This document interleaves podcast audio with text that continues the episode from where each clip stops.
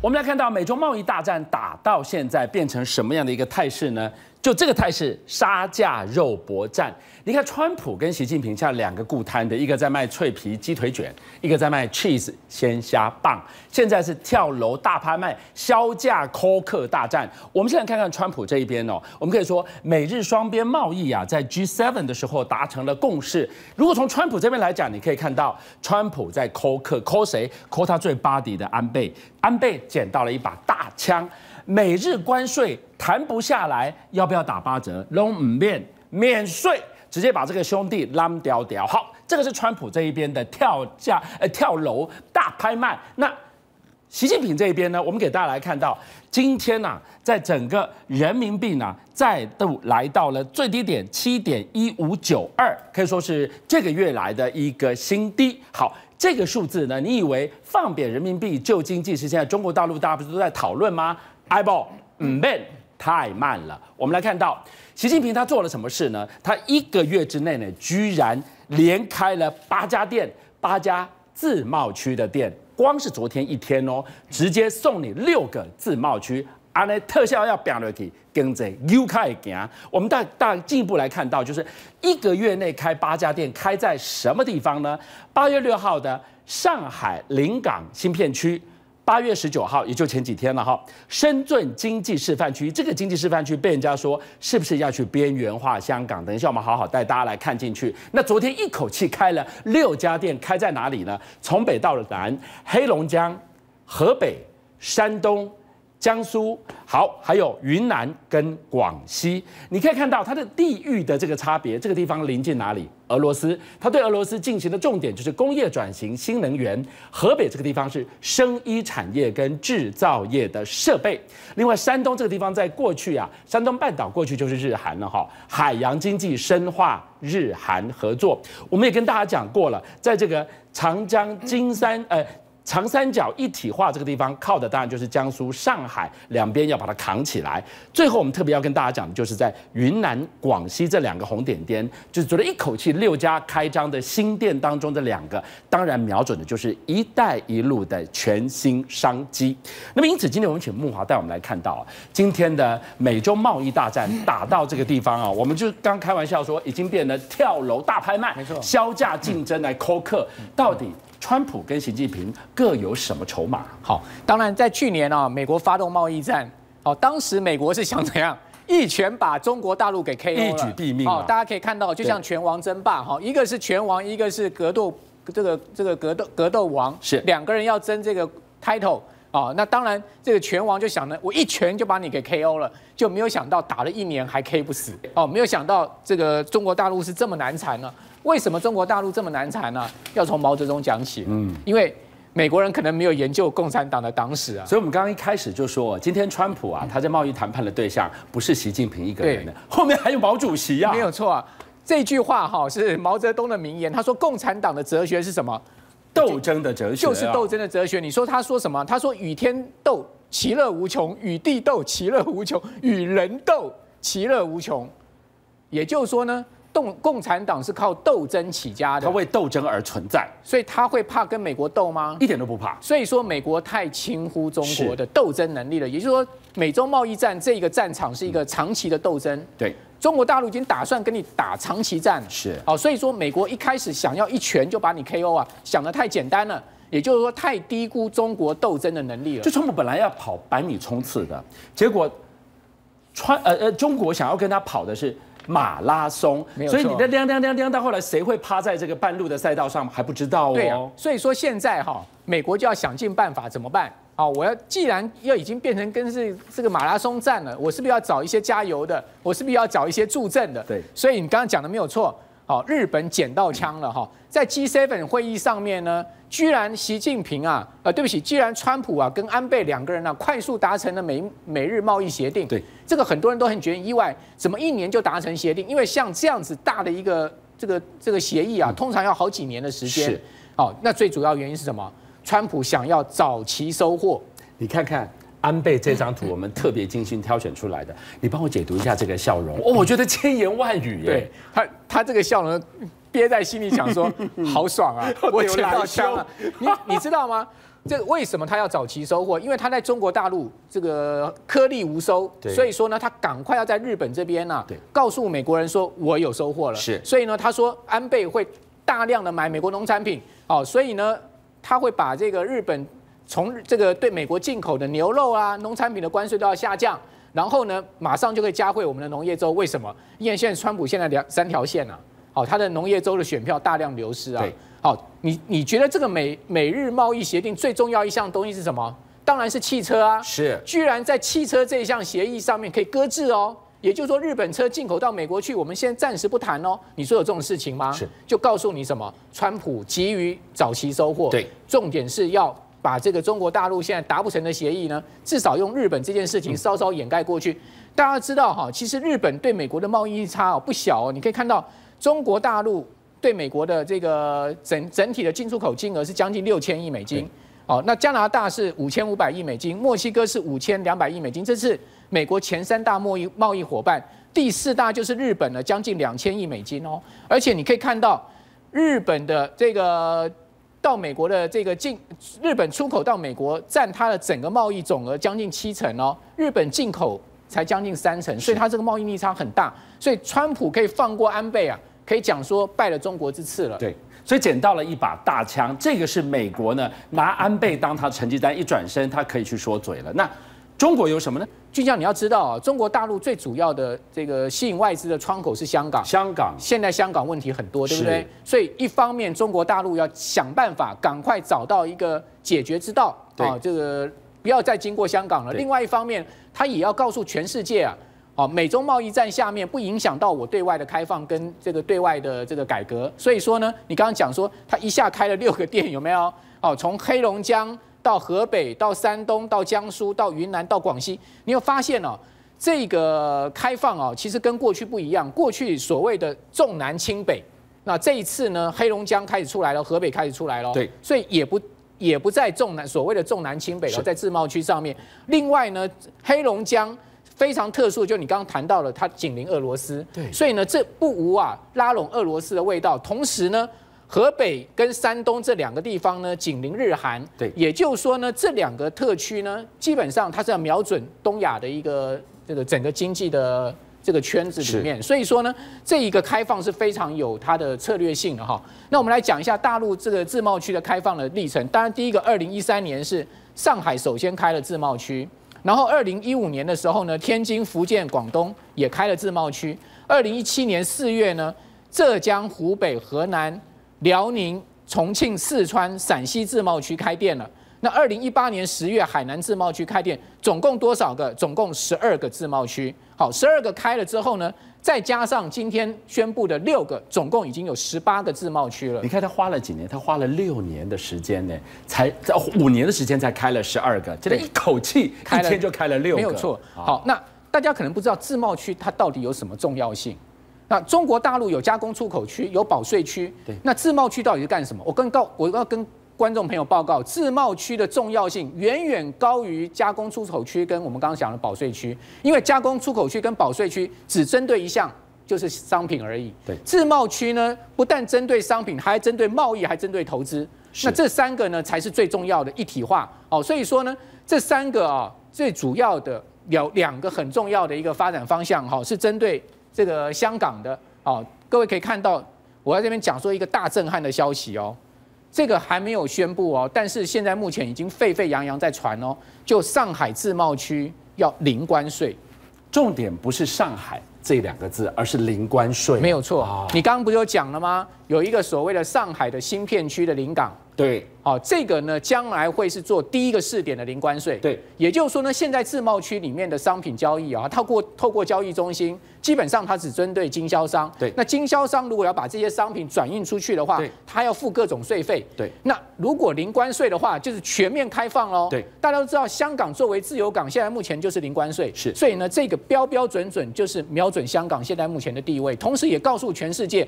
中国将全面开放，而且作为一个所谓的零零关税的国家，所以莫华，你觉得至关重大，对于香港这个地位会不会被取代？我们一直都在 focus 在深圳，深圳自贸区只是因为它离得近，可是真正至关重大，其实是这个零关税的震撼。没有错，而且呢，大家可以看到哈，香港作为中国大陆一个特殊的地位，非常有可能会消失哦，就是它所谓的独立关税区的地位。哦，这个独立关税区啊，就是让香港啊，现在可以有别于中国大陆其他城市最重要一项。如果这个独立关税区的地位没有了，就像香港自由党主席钟国斌他所说的，香港可以打包了，玩完了。也就是说呢，这独立自由区非常重要。大家都知道，香港是中国大陆招商引资的窗口，对不对？对。也是中国大陆这个贸易的窗口。香港的转口贸易啊，占它整个贸易金额百分之五十哦。对。香港的贸易总额不小哦，进出口贸易金额一年是一兆美金哦，大概是台湾的 double。哦，那其中百分之五十是转口贸易，哦，也就是说所谓的离岸贸易。那大家都知道，这个离岸贸易从哪里来？就从中国大陆来嘛。好，所以也就是说，香港有两个非常独特的地位，一个是作为中国大陆的贸易窗口，一个是作为大陆的投资窗口。对，好，所以说各位可以看到哈，香港对大陆的投资，现在呢跟大陆实际利用外资呢比率仍然高达将近七成。好，这个也就是说呢，百分之七十大陆利用的外资只有经过香港进来。但俊相，你想想看，如果说中国大陆遍地开发开发这个自由贸易区的话，那自由贸易区既可做投资，又可以做贸易，然后又可以做商品交易，等于简单是说，就是昨天我一口气开放了六个香港。没错啊，所以说呢，重点就在这个地方了。一口气，现在目前已经有十八个香港了，而且这十八个香港将来都要变成零关税的话，是。那我请问你，香港还有什么好混的？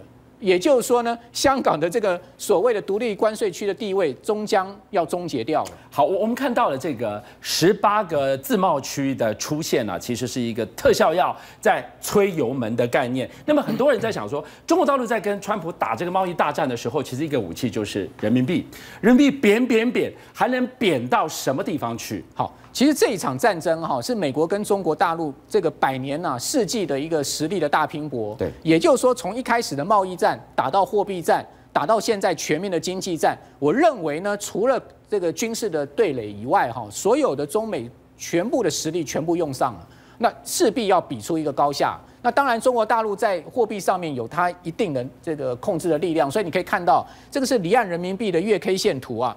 好，各位可以看到，离岸人民币啊，我们讲八月。整个八月到今天已经贬了将近四趴了，这是一个非常大的单月贬幅哦。各位可以看到这一个红 K 棒有多长啊？好，而且已经是贬到了十二年来的新低了，直指在这个地方的位置了。那你说人民币到底要贬到多少？这个货币战可以打到什么样的极致的地方？那我给大家看一个先行指标，就是所谓的离岸人民币。哎，离岸人民币又要讲到香港喽。哦，这个离岸人民币呢，就是在香港交易的人民币市场。各位可以看到。在整个八月份，它的贬值幅度也将近三点八趴，到今天最新的一个数字。而且这个红 K 棒，我跟各位讲，它已经是创下离岸人民币的这个历史新低了。是，哦，也就是说呢，你到底要贬到哪里？我用一个标题叫做“一路这个一发贬势一发路茫茫啊”，就你看不到终点，看不到终点。也就是说，如果这一场中美的这个大战哈持续较劲下去啊，人民币贬到七点三。贬到七点四，贬到七点五，甚至更低都有可能。所以，我们当看到人民币要靠贬人民币来救经济的话，都太慢了。特效药。自贸区一个一个开出来，一个月可以开了十八家，一天可以开六家。当然，川普透过安倍这个地方，安倍捡到枪，川普要到了一张成绩单，两边都在削价竞争，扣客大战。等一下回来，我们给大家来看到，现在说五 G 大爆棚，五 G 商机有多大呢？工研院成立了一个类似 A Team 的十八家的大联盟，里面有哪一些暗号，哪一些投资的讯息？不要走开。大陆争做全球的五 G 霸主，这个厉害了，真的是四个字：后发先至。我们先给大家来看看跟五 G 相关的重大新闻呐。最近大陆网友都觉得怪了，这段时间怎么感觉网速特别慢，上些东西啊，它转呀转的，上传不上去，就是等等等，就在怀疑说，会不会政府为了推广五 G 去下指令让四 G 降速呢？是不是这样子？我们看到大陆工信部啊出来辟谣，他说：“哎，没没没没这回事，你看啊。”固网的部分呢，还比去年同期提升了百分之六十六。那这些移动的部分呢、啊，这个移动的宽频的部分呢、比去年同期提升百分之十六点六左右。换句话说，都同步在提升。哪门子哪有什么下令四 G 降速去推广五 G？没这回事。好，讲到了五 G 的这个商机爆棚，我们看翻开《经济日报》《工商时报》相关的杂志，你都看到这样的标题，真有这么大吗？这个图已经告诉你了哈，这个是 Gartner 预估，二零二零年全球的五 G 整个。商呃基础建设的相关营收大爆棚，到了四十二亿，第七的收窄，比起二零一九的二十二亿，年增将近九成。你看，二零一八才六点一二，到了二零一九二十二亿，到二零二零四十一亿，到了二零二一年六十八亿，这样子的这跃进的方式。所以你进一步来看，这么大的一个商机在此，你想说我们怎么参与呢？工研院来给你报明白，工研院呢吸了十八家的大厂要来抢全球的五 G 商机。你看从里到外，天线、射频元件、手机晶片、网通设备、测试到营运商。换言之呢，这个五 G 的基地台生态系慢慢慢慢逐渐成型了。所以在这样的一个生态圈里面，我们能不能找到属于自己的猎物呢？我们要请阿 Sir 带我们来看看。工研院报名牌的这十八家 A Team 大厂抢商机的名牌里面有什么值得参考的重要讯息？这是国家队哦，对，这五 G 哦，其实哦，跟这个中美贸易战其实哦，大概都是在这个主题里面做文章啊。为什么？因为打华为就是要限制大陆的一个五 G 的一个发展嘛，是。所以说以目前来讲的话，其实在整个中美贸易战之下，台湾的一个厂商的确有办法抢到哦，原先是在美国厂商的一个一个既定的一个利润哦。所以说我们可以知道，不管川普总统他要讲什么话，我们台厂一定要活下去。因为今年是五 G 的元年，明年的话可能就大放光芒了哦。因为据这个研究机构讲哦，而且哦，这个五 G 的一个手机后面可能会很快的一个出现哦。现阶段来看的话，整个都已经加速度了。所以我这个礼拜帮各位准备的，我们来看一下我的第一张字卡好了哦，也就是说我的一个这个主题呃，这个主题叫做大陆拼命的一个去美化，台厂啊拼命的一个抢订单啊。我们认为啊，在这方面，我有四个的一个面向来跟各位做分享啊。第一个哦，也就是说，我们的一个什么一个台厂的一个 IC 测试的一个什么一个窄板，这个六六八三的一个雍智啊，近期的一个股价也是持续的一个创新高哦。七月份营收也已经是历史的一个新高。还有包括这个我们的一个探针卡的一个什么一个测试厂商六一零的一个精测哦，这也蛮符合我们今天的一个时局，因为今天它拉涨停板。这跟我跟各位讲的哦，因为它去美化，它造成它的一个股。股价的一个大涨啊，而且啊，这个华为啊被美国封杀啊，他啊今天啊任正非他也非常的一个雄心壮志，他认为啊这个东西啊已经哦都在他们的一个什么一个五指山的一个运算里面哦，后面华为会更大的一个什么一个蓬勃发展，所以说华为啊它传出供应链去美化，这科勒可能后面啊股价要防止它这个美国的一个公司哦可能会来做一个下撤哦，这个做一个下滑，所以说我认为啊这整个的一个台厂方面，包括 IC 测试的一个载板，我们来看一下。六六六八三的一个什么一个雍智好了哦，雍智啊，它的一个股价六六八三的一个雍智哦，它的一个股价近期啊也来到了一个两百三十四点五元哦。其实啊，它本身来说的话，它跟这一个六五一零的一个金测也有一点啊，在这个比价的一个效应。当然呢、啊，以成绩来说的话，金测的一个股价也是从四百多块涨到七百三十块，所以说雍智的一个股价也开始慢慢的一个往上来做一个往上追哦，这是第一个面向。那我们来看一下第二个的一个面向好了哦，第二个在四九六八的一个利基哦，利基这一档个股啊，它到底为了什么而整个的一个股价往上窜？因为中国的一个手机厂啊，它为了啊不要被这一个所谓的个什么一个所谓的一个 Skyworth 啊，还有整个那个什么一个这 Qorvo 哦，它的一个什么一个前置，所以说目前啊，这中国手机厂啊导入的一个新的一个非美系的一个供应链。那利基啊，它的一个强项是在 WiFi 的一个 FEM，FEM 是一个前端射频方面，所以说利基它本身七月份的一个营收也已经来创新高了。我们来看一下四九六八的一个利基哦，近期的一个股价啊，跟着的一个什么一个中美的一个贸易战越打越热，它的一个股价越窜越高。所以说整体来讲的话，这一个公司的一个股价也都是本身反映本身的一个营收历史新高来往上窜哦，这是第二个的一个面向。再来就是刚刚讲的这个 Gartner 有说啊，这个今年啊，二零一九年啊，它原先是二十二亿的一个美元，明年可以成长到四十二亿哦，大概可以成长了将近九成。那华为五 G 的一个基地台啊，它它的一个预估啊，明年的一个总量，二零二零年可以扩增到一百五十万个。那五 G 的一个什么一个基地台的一个覆盖的一个密度，为什么是四 G 的一个五倍到六倍哦，到十六倍，五倍到十六倍？我们可以知道的是，四 G 大概有效的一个距离是啊，这个一公里到两公里。嗯，那五 G 的一个基地台其实只有两百公尺的一个什么一个有效范围而已。换句话说，你这个五 G 要布建的一个基地台是四 G 的一个十六倍以上。我们比方来说，像果汁好了，你去夜市买这个果汁哦，其实啊，它的一个浓度就比较。没有像所谓的一个什么一般的一个水果行这边打的比较浓稠一点，因为它可能有一点加水。但是五 G 的话，可能就是说你要原汁原料，你的一个浓度就比较高一点。所以说，包括这个光纤的一个用量啊，这个五 G 也是四 G 的一个十六倍。那我们可以看到近期啊，股价一直在窜升啊，这个历史新高的一个三三三八的一个泰硕，除了它本身啊抢到了一个什么一个三星的一个 Note 十的的一个 Plus 的一个均热版之外，它也是一个中兴通讯独家供应的一个 AAU 啊，这个天线器的一个散热模组的一个什么一个独家的一个厂商。所以我们可以看一下三三三八的一个什么一个泰硕，近期的一个股价也是一样，从六十多块涨到了一个一百零四块哦。所以说从这四个面向我们来看一下，其实大陆拼命的一个去美化台厂哦，真的是有非常强大的一个什么一个后面的一个获利的一个空间可以来想象。那受惠的一个个股，我大概帮各位浓缩来做一个整理哦。第一档个股，这也是刚刚啊工研院里面的十八家厂商里面哦，第一家啊这个二四五四的一个联发科哦。联发科啊，它的一个子公司啊，在上海的一个什么一个汇顶，它的股价近期是新高的。很奇怪，大陆股市哦，它目前都还在两千八跟三千点这边横盘的一个整整理哦，跟筑底。但是汇顶的一个股价已经创新高，为什么？